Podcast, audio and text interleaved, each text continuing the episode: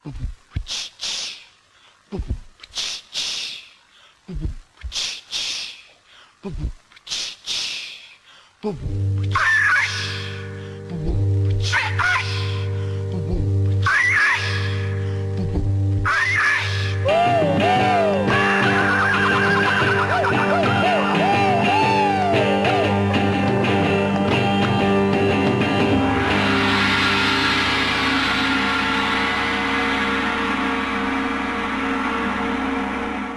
Pink Floyd.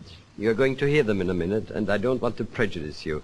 Hear them and see them first, and we'll talk about them afterwards. But four quick points I want to make before you hear them. Boa noite e sejam bem-vindos a mais um London Calling.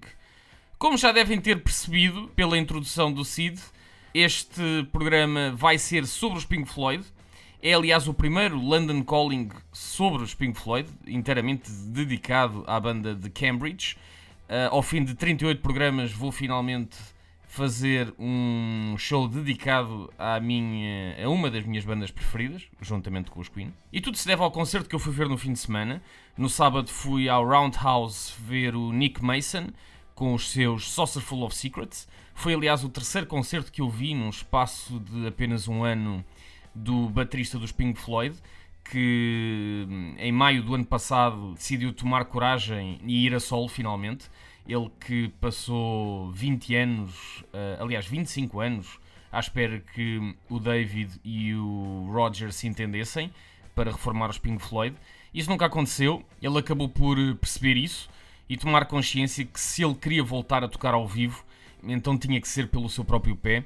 E foi aí que entraram o Lee Harris, o guitarrista ex-Blockheads, que falou com Guy Pratt, o baixista dos Pink Floyd que substituiu Roger Waters e também que acompanhou a carreira a solo de David Gilmour. E juntos tiveram a ideia de fazer uma nova banda que pudesse tocar um material mais antigo dos Pink Floyd e assim, digamos que completar um nicho que não era explorado nem pelo Roger nem pelo David, uma vez que o Roger uh, normalmente quando vai em turnê toca mais temas do Animals e do The Wall e do Dark Side of the Moon e o David, uh, enfim, Dark Side, Division Bell, Momentary Lapse of Reason, uh, Wish You Were Here.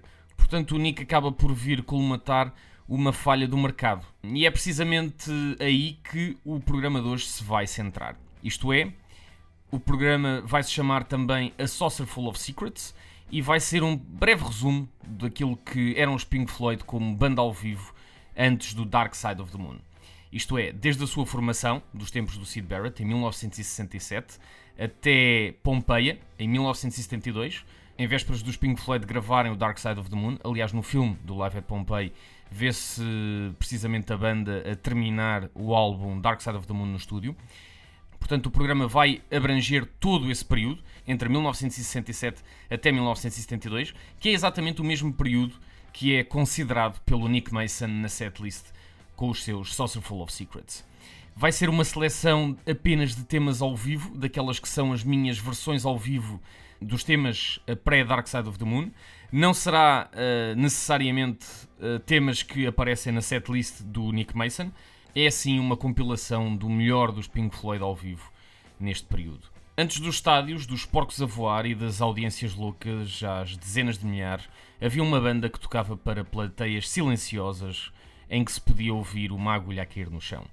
Os Pink Floyd eram uma banda ao vivo bem diferente e o programa de hoje vai centrar-se exclusivamente neste período. Como já disse, este é o primeiro programa que eu faço sobre os Pink Floyd e, como é óbvio, vou aproveitar para mergulhar fundo na discografia da banda com um programa que se arrisca a ir bem para lá da hora habitual. Atrás ouvimos Astronomy Dominé ao vivo na BBC no programa Look of the Week que foi uma participação histórica que os Pink Floyd tiveram na, na, televisão britânica. Foi a primeira vez que os Pink Floyd foram à televisão e foram entrevistados pelo musicólogo Hans Keller, que muito famosamente lhes perguntou: Why has it all got to be so terribly loud? Desafiando um muito novo Roger e um muito novo Sid que não tiveram medo e lhe responderam à letra. Well, I don't guess it has to be, but I mean that's the way we like it. And uh, we didn't grow up with a string quartet, and I guess it could be one of the reasons.